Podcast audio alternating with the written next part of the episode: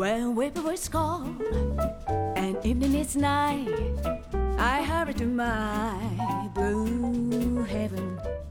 I turn to the right, a little white light will lead you to my blue heaven. You see a smiling face, a fireplace, a cozy room, a little nest that's nestled where the roses bloom. 大家好欢迎收听商业摄影聊聊天我是老陆。Wehappy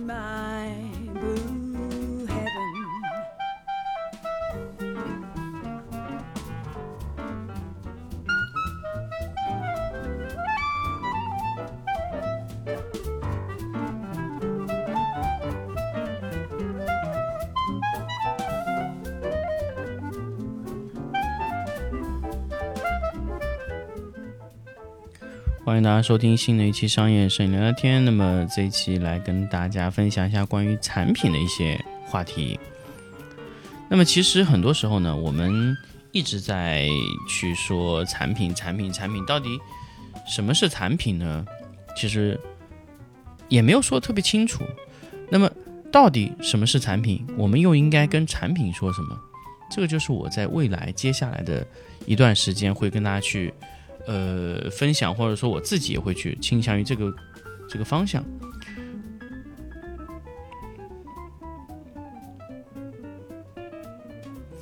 那么接下来的一两年，我会去做一个产品经理的工作。那么我们产品经理呢，主要负责的就是怎么样把产品研发到极致，怎么样把产品做到最好。那么很多时候呢，我一直在考虑的问题就是，怎么样把一个产品研发，或者说做到一个最佳最佳的状态，或者说把产品研发到大家都觉得好，怎么样的产品是对的呢？所以一开始我也纠结这个问题，说我们到底要开发一个怎么样的产品才是用户喜欢的？就像我们以前其实，呃，我碰到过很多的用户啊，就是说，用户说我需要一个大功率，他觉得你的功率太小了。那么用户是不是真的需要一个大功率的呢？我有时候会在想，就是说用户要开发一个大功率的灯啊，所以我我发现我以前也走了非常非常多的误区。我包括帮金贝去研发这个 P 三的这个时候呢，我也觉得我走进了一个误区。用户说要功率大，因为我自己也喜欢大功率，所以其实我并没有明白说用户为什么要去买一个大功率的灯光，我没有理解。结果呢，呃，最近这段时间呢，我发现了。其实用户呢，他其实并不是说他真的要去买一个大功率的产品，或者说去用一个大功率的灯，他最重要的是要去什么呢？他要得到一个大功率的效果。那么大功率是什么效果呢？很多时候我在想，大功率到底这个人要买大功率器怎么用？首先反射，对不对？那么反射其实不一定要大功率，其实你可以用多灯去拼合得到一个大功率灯。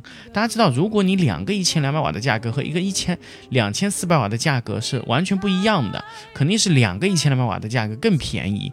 为什么呢？因为它的灯管的极限不同啊，所以造成还不如买两个一千二。那么，如果两个、三个灯可以拼合的情况下，那用户在这样使用的时候，为什么还要去买两千四呢？他就觉得一个灯需要吗？好，如果我们是这么认为，两千四百瓦，那我们一定会走入误区。其实，我认为你们需要大功率的，很多时候就是需要得到一个什么呢？得到一个往后拉，还能达到一个非常非常高亮度的灯光。那么，很多时候我们在用灯光的时候，其实我们就像一个呃非常非常豪气的一个用户啊，就是说你拉到后面的时候，你也完全呃不考虑灯光的使用效率，你就随便装了一个罩子漏过去。大家知道，其实你罩子如果大量的灯光没有去约束到你想要到的地方，其实大部分都是浪费掉了。所以这段时间我一直在考虑，就是说你们到底要的灯光是哪一种？就是你是不是真的是要一个开着一百八十度角的灯光，移到非常远的地方，对方对他打一下，是这样的吗？并不是。所以这个时候就是敌灯，敌灯它就是利用了大量的这些菲涅尔啊，非球面啊这种光学透镜、光学附件来让光线约束在一个方向，直接打到那个墙体上。也就是说，在长距离传输的时候，它这个光线能快速的落到那个位置，而不浪费，就是让光线形成一束束光的效果啊，它叫光束效果，它不叫平行光。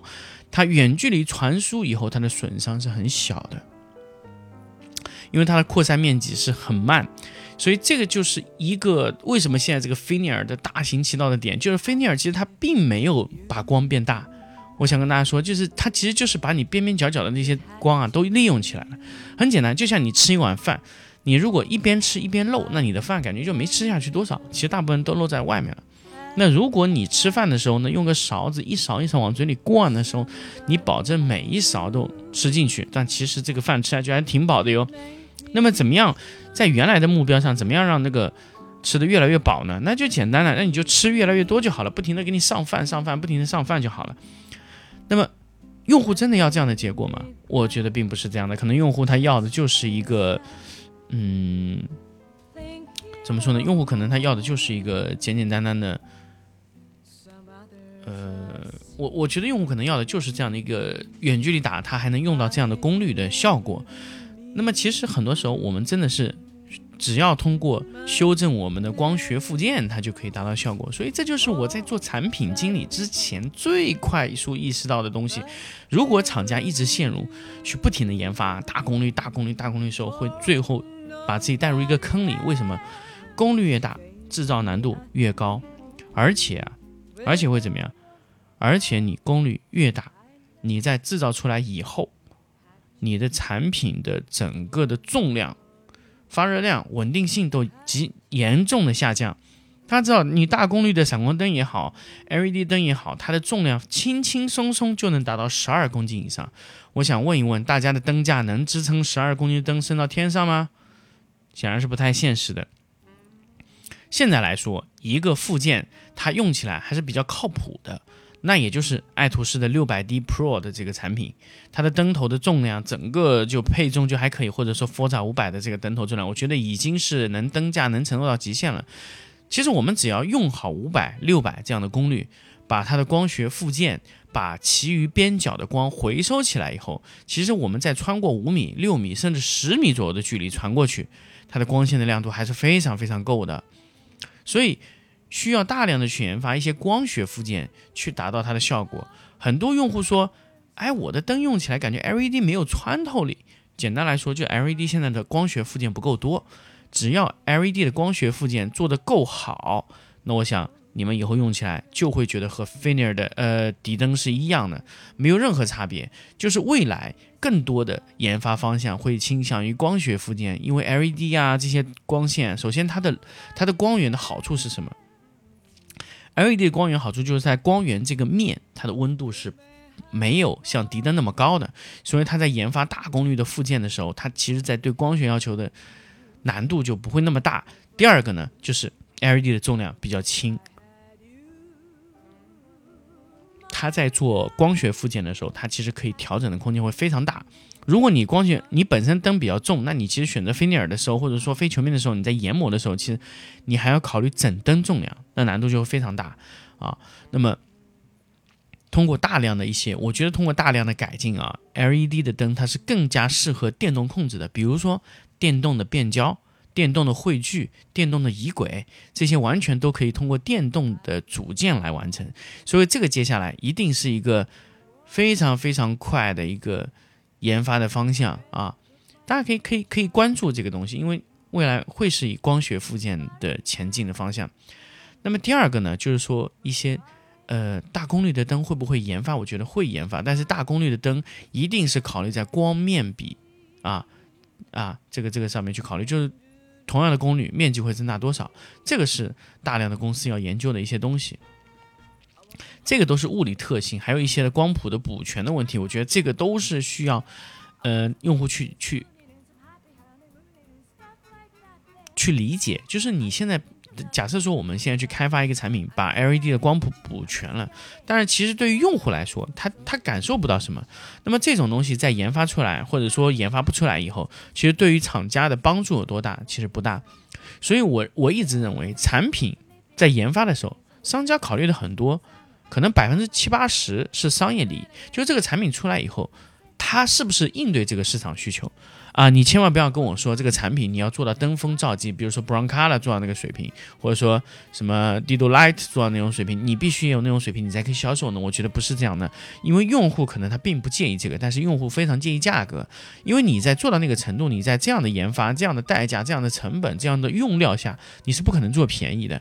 但那种东西你可以去持续的研发，你可以让市场知道我在做这个事情，而且我能做到。但是你适当的会去调整这种产品的位置，就产品的位置会在什么位置，就会去考虑。这是我在呃对很多的这个产品上面去考虑多的很多的一些问题，就是你不一定真正真正的你要把产品研发到什么程度，说你把推向市场的产品要做到什么程度，我觉得这个不是最重要。但是我在研发的。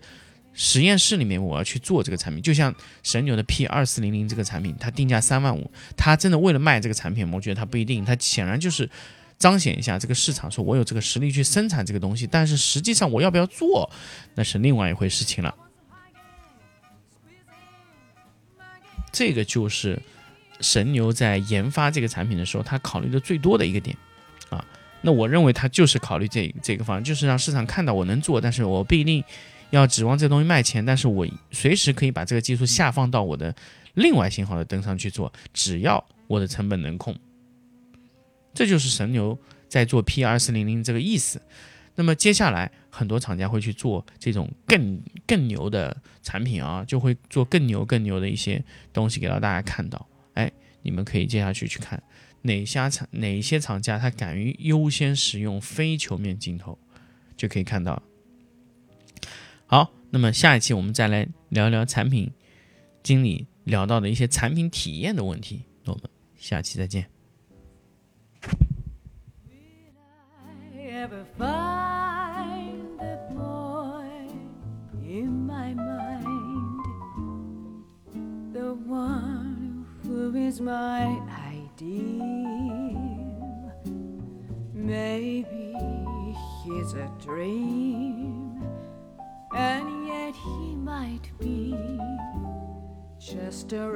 The corner waiting for me. Will I recognize a light in his eyes that no other eyes reveal? Or will I pass him by? and never